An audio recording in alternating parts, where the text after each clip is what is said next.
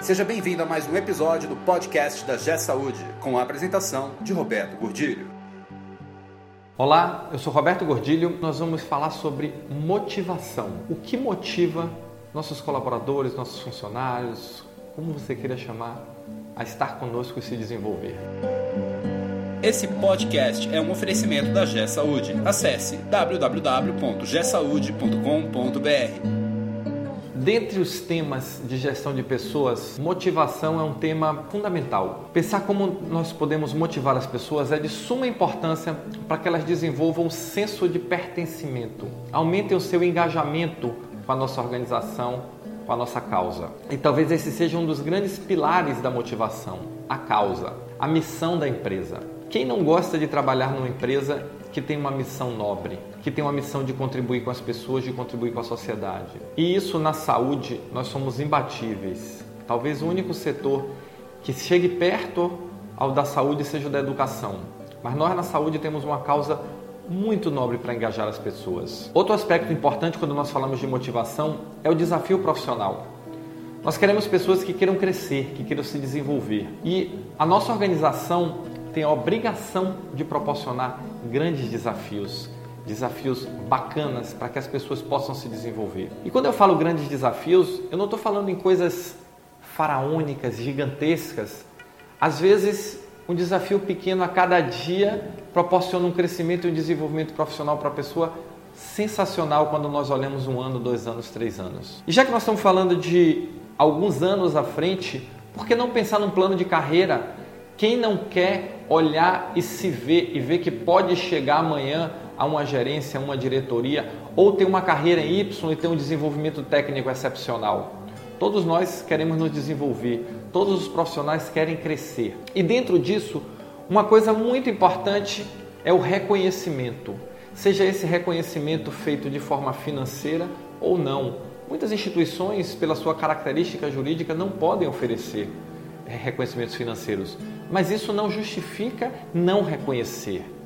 Há outros tipos de reconhecimento que podem ser feitos e devem ser feitos para que nós demonstremos o nosso apreço e principalmente reconheçamos os méritos de quem os teve no semestre, no mês, no ano, no que quer que seja.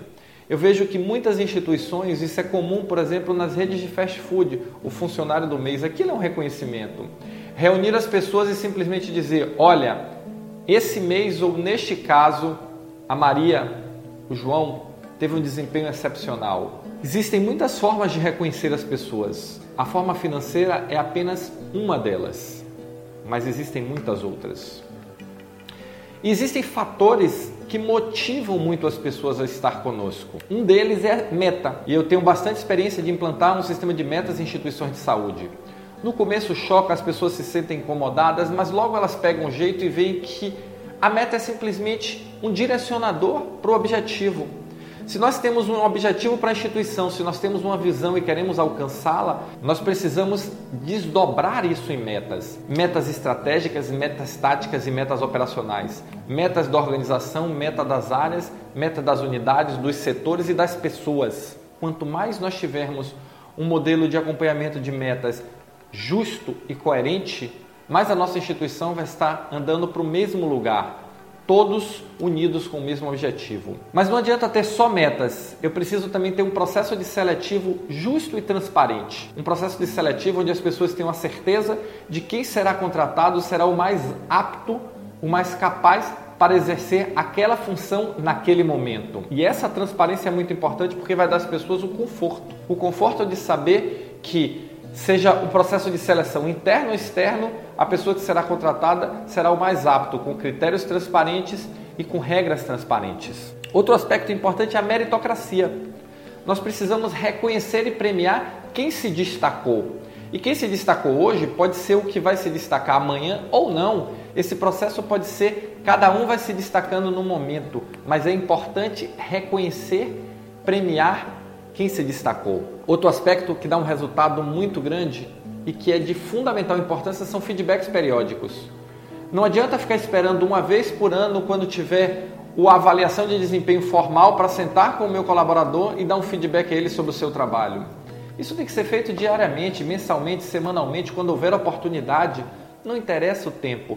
A avaliação formal, ela, como o próprio nome diz, ela é avaliação formal. Se nós trabalhamos em equipe, se todos temos o mesmo objetivo, um dos papéis do líder é orientar essa equipe, é dar feedbacks a essa equipe, é dizer o que está errado, é reconhecer o que está certo, é liderar. Isso é liderar. E esses fatores, com certeza, motivam as pessoas gera um compromisso individual e um senso de pertencimento muito mais forte. Isso vai refletir onde? Na assistência ao paciente.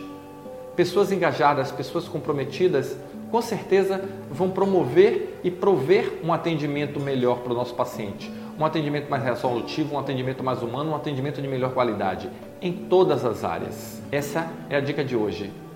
Vamos motivar nossas pessoas, vamos engajar nossas pessoas, vamos mostrar a elas que elas pertencem a um grupo, pertencem a uma instituição que tem uma visão forte e que trabalha por uma causa muito nobre e muito justa.